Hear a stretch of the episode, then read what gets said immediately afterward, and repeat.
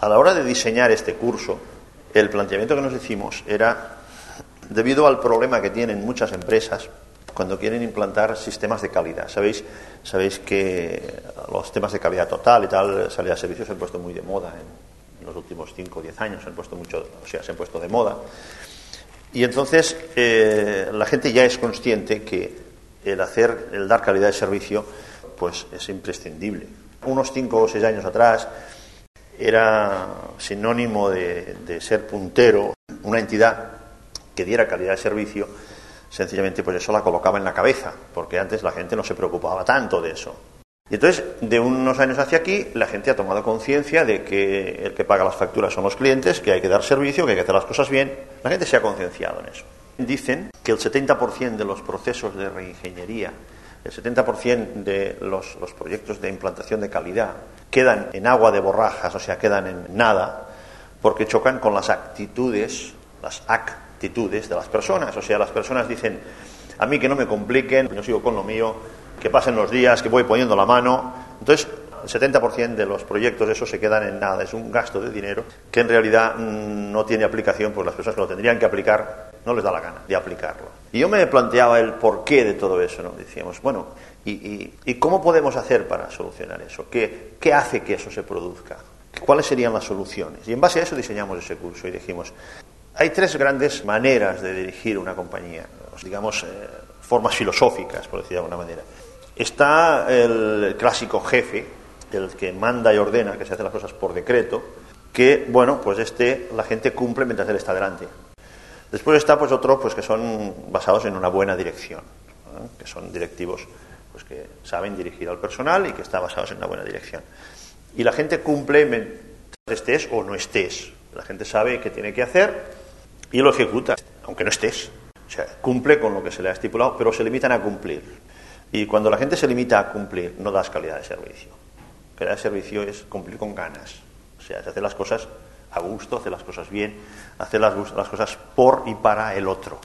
Y para que eso se produzca, creo que la clave no está ni en la jefatura ni en la dirección, está en el liderazgo. Si no hay liderazgo, eso no se produce.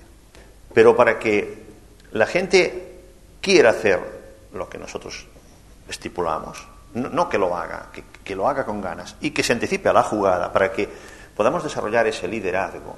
Primero entendemos que las personas tienen que ser exitosas, elevando el nivel de las personas, de los líderes, el nivel de éxito de los líderes, elevamos el nivel de éxito de los seguidores.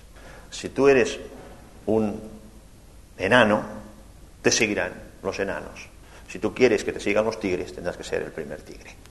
Y para poder elevar ese nivel de éxito de las personas, primero necesitamos definir qué entienden ellos por éxito. Porque el concepto éxito eh, no tiene la misma interpretación para todo el mundo. Éxito para uno será tener un negocio más grande, sí, pero para otro será tener mayor calidad de vida. Cada persona tiene unos conceptos distintos. Y uno de los requisitos que se necesita para que te sigan es que te conviertas un poco en el espejo de los seguidores y siempre son semejantes al seguido. Siempre se sigue aquel que nos pueda aportar algo. La gente, la gente sigue a aquellos que les puedan aportar algo. Somos queridos mientras somos necesitados. Y más eh, te necesiten, más les puedas aportar, más te van a seguir. Pero claro, esto que podamos aportar tiene que ser valorado por los seguidores. Y una parte tremendamente importante es que el seguidor nos vea a nosotros como la persona a emular, correcto. Que el seguidor diga de alguna manera, cuando sea mayor quiero ser como este hombre. Entonces, la persona tiene que ser exitosa, pero según su propio concepto del éxito. ¿Por qué? Porque si la persona logra aquello que a ella le hace sentir a gusto, le hace sentir bien, evidentemente será más feliz, estará más alegre, estará más satisfecho. Y esta, esta tranquilidad de espíritu, esa satisfacción personal, no solo es importante por lo que representa para uno, sino que eso hace que la gente también le siga más a este. No sé si me explico.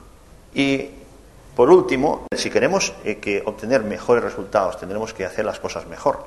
No podemos mejorar el nivel si no iniciamos un proceso de mejora. Nuestras formas de actuar, nuestras formas de pensar nos han llevado a donde estamos ahora.